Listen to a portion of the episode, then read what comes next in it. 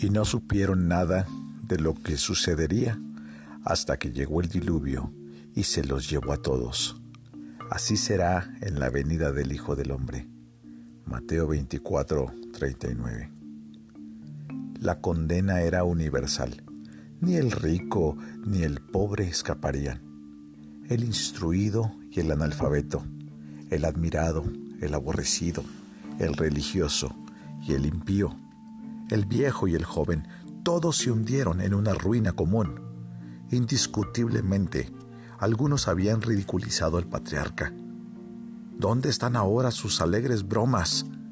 Otros lo habían amenazado por su celo, pues lo consideraban una locura. ¿Dónde están ahora la petulancia y las palabras duras? El crítico que juzgó la obra del anciano está ahogado en el mismo mar que cubre a sus cínicos acompañantes. Aquellos que hablaron con condescendencia de la fidelidad del buen hombre hacia sus convicciones, pero que no las compartían, se hundieron para no levantarse más. Aún los trabajadores que por paga ayudaron a construir la admirable arca también están perdidos, ahogados flotando en el mar. La inundación barrió con todos ellos, no exceptuó a nadie. Fuera de Cristo, la destrucción final es algo seguro para todo hombre y toda mujer nacidos en el mundo. No hay rango, no hay posesión, carácter, que sean suficientes para salvar a un alma que no ha creído en el Señor Jesús. Alma mía, contempla este extenso juicio tiembla dentro de ti. Esto era una apatía general. Todos estaban comiendo, bebiendo, casándose, dándose en matrimonio, hasta aquel espantoso amanecer. No había un solo hombre sabio sobre la tierra que estuviera fuera del arca. La insensatez engañó a toda la raza humana. Fueron insensatos en cuanto a su propia preservación. La más necia de todas las necedades. Insensatez al dudar del Dios verdadero. Esa es la más nociva de las tonterías. ¿No te parece algo extraño, alma mía?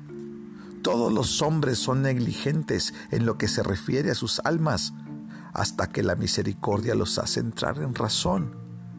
Entonces y solo entonces dejan toda su locura y se comportan como seres racionales, pero no pueden hacerlo sino hasta entonces. Todos, bendito sea Dios, estuvimos a salvo en el arca. Ahí no entró la destrucción. Desde el enorme elefante hasta el pequeño ratón, todos a salvo. El tímido borrego estaba igual de seguro que el valiente león, el desválido conejo, tan a salvo como el más fuerte de los animales del campo. Todos están seguros en Jesús.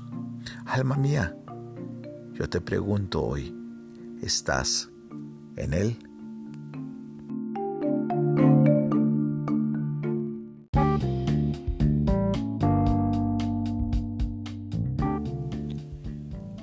Esta es una obra clásica devocional de inspiración diaria por Charles Spurgeon, en la voz del pastor Esteban Reyes, desde Ciudad Juárez, Chihuahua, México.